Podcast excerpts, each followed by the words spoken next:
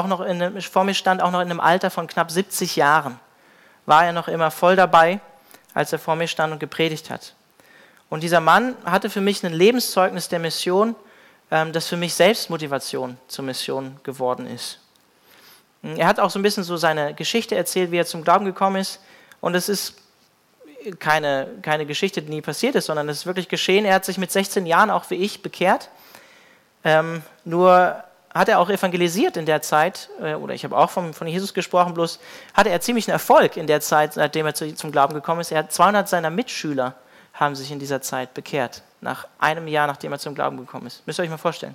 Wirklich passiert. 200 seiner Mitschüler haben sich bekehrt.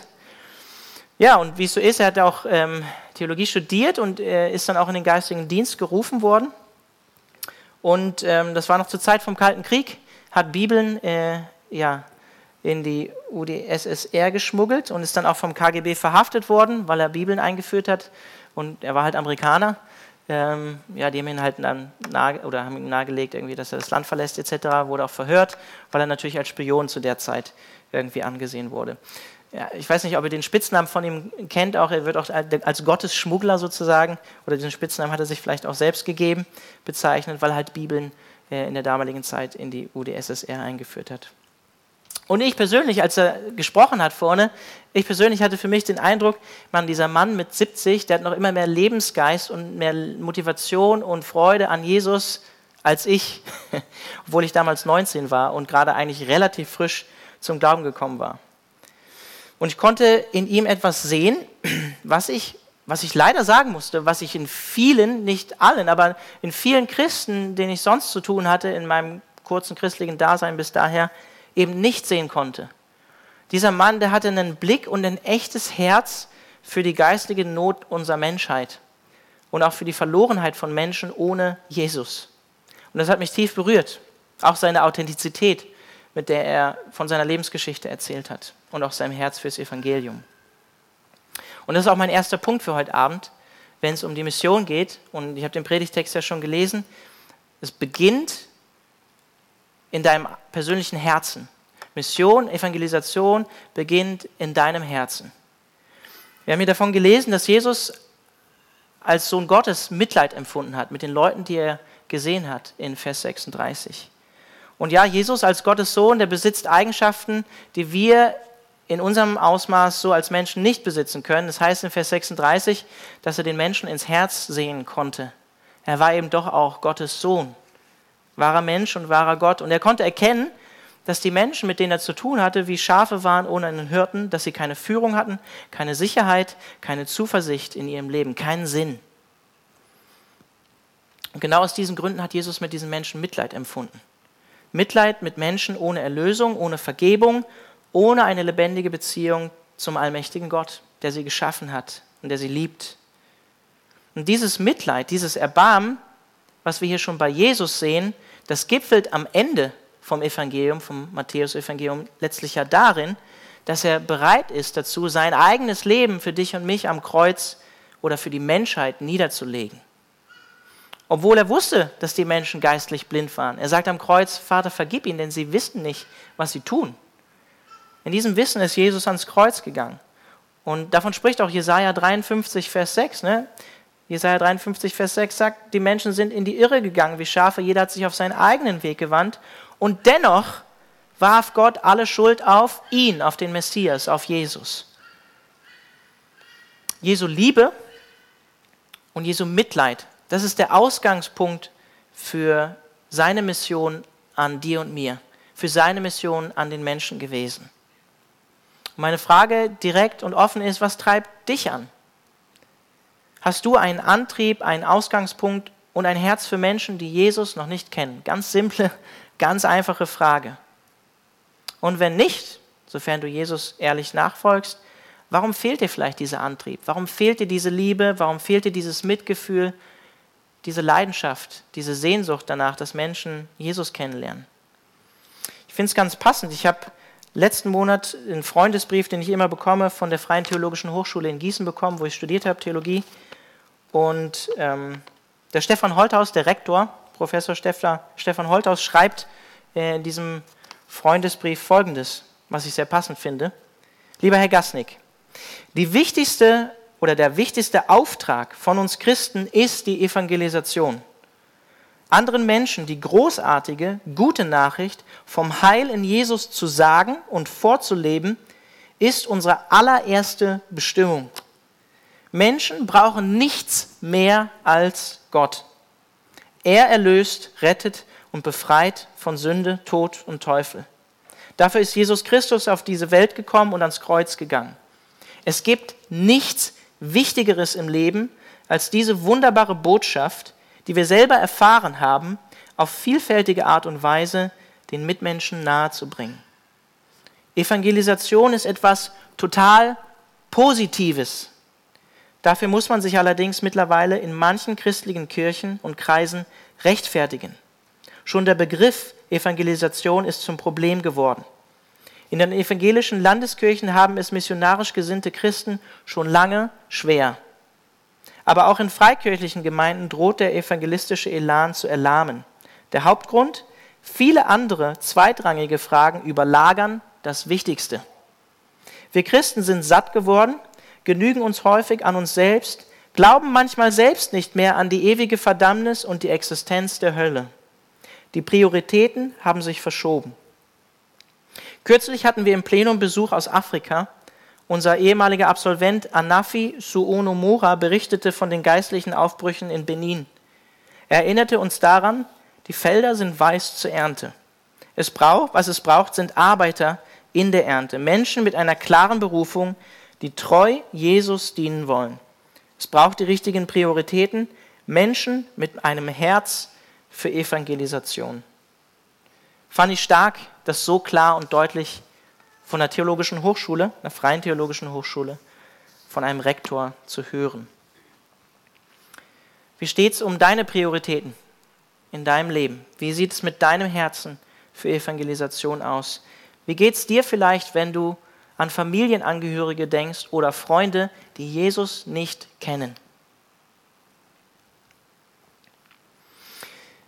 Dennoch glaube ich, wir sollten nicht versuchen, Menschen aus einem innerlichen Zwang für den Glauben zu gewinnen, sondern eben gerade aufgrund dessen, weil wir von Herzen innerlich berührt sind über die geistliche Verlorenheit von Menschen, betrübt sind innerlich darüber.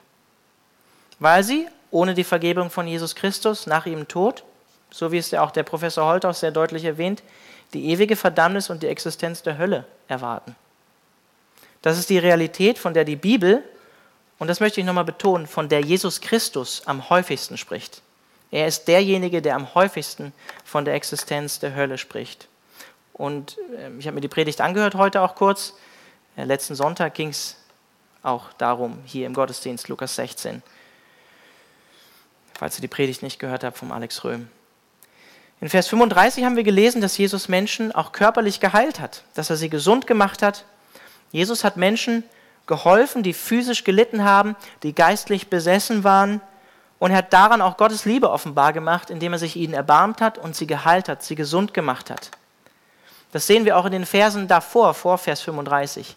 Da ist Jesus kontinuierlich am Menschen heilen. Er heilt Blinde, treibt Dämonen aus, etc. Und das Interessante ist dennoch, Jesus tut das, wird berichtet hier in Vers 35, dass er das getan hat. Und dann lesen wir in Vers 36, er sieht die Volksmenge hat Menschen geheilt etc. Und er sieht die Menge und sagt, sie sind dennoch nicht irgendwie auf eine Art gesund, obwohl, sie, obwohl er sie physisch gesund gemacht hat. Es geht Jesus mehr um mehr als physische Gesundheit oder Unversehrtheit. Es geht ihm um eine geistliche Heilung und auch eine geistliche Wiederherstellung. Und ich weiß, das ist vielleicht anstößig, das zu sagen, und ich bin voll für Diakonie. Ich bin voll dafür, dass wir auch als Gemeinde den diakonischen Zweig hier in der Gemeinde aufbauen aber ich drücke es mal überspitzt aus. Und ich weiß, manche stoßen sich vielleicht daran, aber das ist auch bewusst so. Gewählt, was nützt es einem Menschen, mit einem vollen Bauch ewig getrennt von Gott zu sein? Am Ende, nach seinem Tod. Nicht viel. Und Jesus sieht die Verlorenheit von Menschen und es geht Jesus darum, dass Menschen von ihrer Schuld, von ihrer Sünde, von ihrer Scham, wie wir es auch vor zwei Wochen gehört haben, befreit werden. Er will wieder sie in die Beziehung zu Gott zurückführen, in die ewige Gemeinschaft mit Gott eines Tages, die schon jetzt angebrochen hat, wenn wir Jesus kennen. Und das beginnt in deinem Herzen, diese Sehnsucht danach. Im Griechischen steht hier in Vers 36 für dieses Mitleidempfinden ein ganz interessantes Wort, ist ganz schwierig auszusprechen. Splachnizomai heißt das im Griechischen. Und dieses Wort wird in der Schrift, in der Bibel konsequent dafür verwendet, um Gottes Barmherzigkeit zu beschreiben. Ausschließlich Gottes Barmherzigkeit. Und das Wort ist abgeleitet von einem anderen Wort, was eigentlich so viel bedeutet wie die Eingeweide. Das Innere von einem Menschen, also Herz, Leber, Niere, Lunge. Und es ist ein starkes Wort für ein tiefes Mitgefühl, für ein tiefes Erbarmen, was hier steht. Und dieses göttliche Attribut, was Jesus hier beschreibt, das sollte auch unsere Triebfeder sein für Dienst für, für Jesus. Tiefes Mitgefühl, tiefes Empfinden aus dem Herzen für Menschen, denen wir dienen und die wir für Jesus erreichen wollen. Das beginnt in unserem Herzen. Wie sieht es aus in deinem Herzen? Und der zweite Punkt aus dem Text für mich ist, es beginnt mit Gebet. Leider muss Jesus seine Jünger erstmal darauf aufmerksam machen, dass es zu wenig Mitarbeiter in seinem Team gibt. Falls es euch aufgefallen ist, aufgefallen ist zu wenig Mitarbeiter, die eben für dieses Mitleid einstehen und die Mitleid mit verlorenen Menschen haben, dieses Mitleid empfinden. Und aus diesem Grund muss Jesus seine Jünger dazu auffordern, für Verstärkung in seiner Mannschaft zu beten. Und ich möchte an diesem Punkt sagen, unterschätzt niemals die Kraft des Gebets.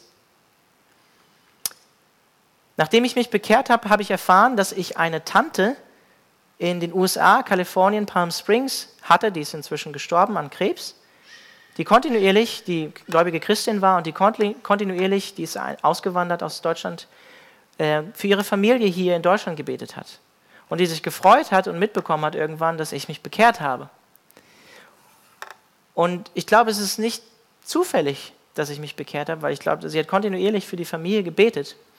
Und sie hat auch für mich gebetet, während ich Theologie studiert habe. Sie hat davon mitbekommen, sie hat mich auch unterstützt. Und ich habe sie nie wirklich kennengelernt gehabt, weil, weil einfach so keine Beziehung da war. Und sie war sogar dann auch am Ende auf der Absolvierungsfeier an der FTH dann auch dabei und hat mich besucht. Und ich bin fest davon überzeugt, dass, dass es einen Grund gab, warum ich Christ geworden bin. Unter anderem, weil diese Frau kontinuierlich für ihre Familie auch in Deutschland gebetet hat. Diese Erfahrung, dass es zu wenig Mitarbeiter gibt, die hat auch George Verver gemacht, als er davon berichtet hat, wie die Anfänge so waren. Vielleicht macht man eine ähnliche Erfahrung als Gemeindeleiter oder auch in der Gemeinde oder in Gemeindediensten. Macht ihr auch eine ähnliche Erfahrung? Und es sollte uns wirklich, meine ich, von Herzen auch betrüben, dass ein Mangel da ist an Mitarbeitern im Gottesreich. Aber ich glaube, die Wahrheit ist, wenn wir ehrlich sind, es kann eigentlich nie genug Mitarbeiter in Gottes Reich geben. Und es darf dennoch kein Grund sein, dass wir irgendwie uns zurücklehnen oder auf der faulen Haut liegen und zusehen, wie Menschen letztlich eigentlich für Zeit und Ewigkeit verloren gehen. Deshalb sagt Jesus, betet. Betet dafür, dass der Besitzer der Ernte, Gott nämlich, Arbeiter in die Ernte sendet. Und wenn dem so ist, dass dir der erste Punkt fehlt, dein Herz, dass dir ein Herz für Evangelisation fehlt, für Mission, für das Cross-Culture-Team, wie es bei uns in der Gemeinde heißt, dann fang doch erstmal mit Gebet an fang an zu beten.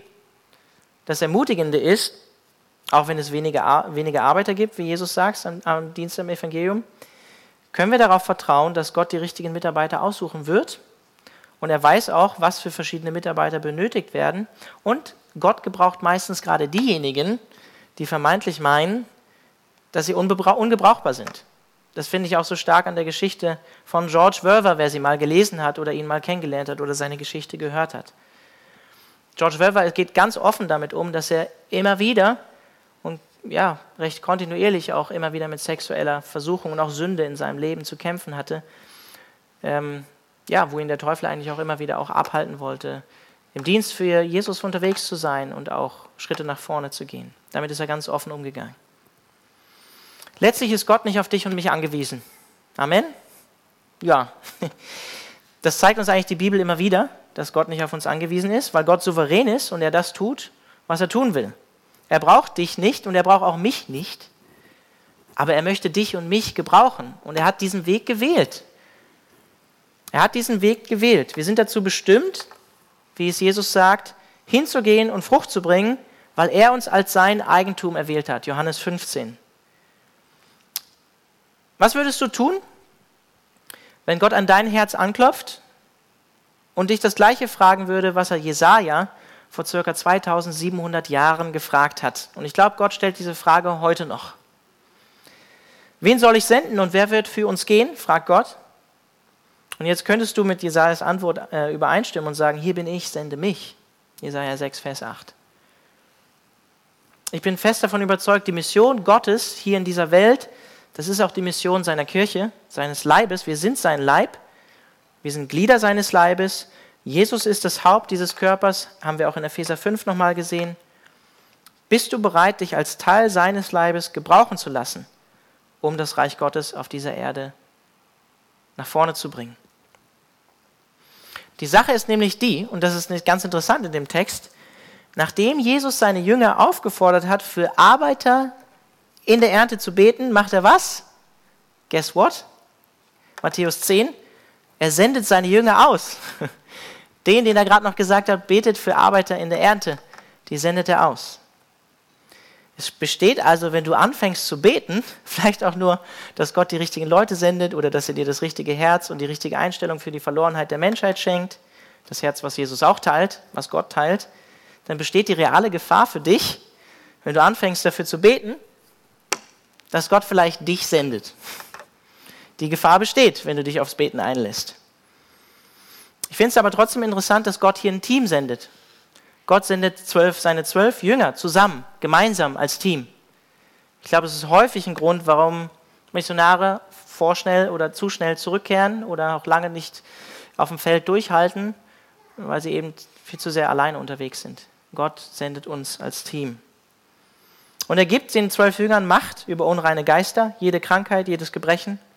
Und Jesus erwähnt explizit, dass er sie zu den verlorenen Schafen des Hauses Israels senden wird, Matthäus 6, Vers 10. Wir sehen aber am Ende vom Evangelium, Matthäus 28, kennt ihr alles, den Missionsbefehl, den Missionsauftrag, dass sich das eigentlich auf die ganze Welt weitert. Nicht nur an, Haus, an das Haus Israel wendet, sondern bis ans Ende der Erde, Matthäus 28. Matthäus spricht hier also nicht nur von einer Mission, die in der Vergangenheit liegt und die für uns heute keine Bedeutung mehr hat, sondern zeigt uns vielmehr, was Jesus sich für Mission wünscht. Jünger, die bereit sind, für Mitarbeiter im Reich Gottes zu beten und eventuell sogar die Bereitschaft mitzubringen, sich selbst senden zu lassen und wie Jesaja zu sagen: Hier bin ich, Herr, sende mich. Also es beginnt mit Gebet. Mein zweiter Punkt. Mein dritter Punkt, ein ermutigender Punkt, die Ernte ist groß, sagt Jesus. Die Tatsache, dass es wenig Mitarbeiter im Gottesreich gibt, wie Jesus sagt, die ist entmutigend, betrübend, traurig. Aber die Tatsache, dass die Ernte groß ist, ist ermutigend. Und das ist auch Jesu Motivation für evangelistischen Dienst. Er sagt, die Ernte ist groß, nicht. Sie wird nicht erst noch groß werden oder sie war damals groß, Nein, sie ist groß, sagt Jesus. Und das ist auch eine Verheißung, die Jesus uns hier gibt. dass Dienst an Menschen, die auf der Suche nach Wahrheit sind, Frucht bringen wird. Auch wenn wir das vielleicht manchmal nicht sehen. Unsere Aufgabe ist, den Samen auszustreuen. Die Resultate am Ende liegen bei Gott und in Gottes Hand. Wir müssen diese Frucht letztlich nicht produzieren, ja, dass die Ernte wächst, aber wir müssen die Bereitschaft mitbringen, uns für die Ernte und für die Frucht einzusetzen, im Gebet oder indem Gott uns vielleicht sogar sendet oder indem wir Missionare unterstützen, wie auch immer das aussehen mag. Es gibt in Johannes 4 eine Parallelstelle, Johannes 4, Vers 35 bis 36. Da wird deutlich, dass die Jünger mal Jesus wieder nicht verstanden haben, als er vom Erntefeld spricht. Sie sagen, hey Jesus, was erzählst du denn da eigentlich? Die Ernte ist doch erst in vier Monaten ist doch noch gar nicht reif. Natürlich meinte Jesus ein geistliches Erntefeld, als er zu ihnen gesprochen hat. Äh, und Jesus macht deutlich, egal ob ihr bereits reife Erntefelder seht oder nicht, ihr könnt darauf vertrauen, die Erntefelder sind reif, wenn ich euch das sage.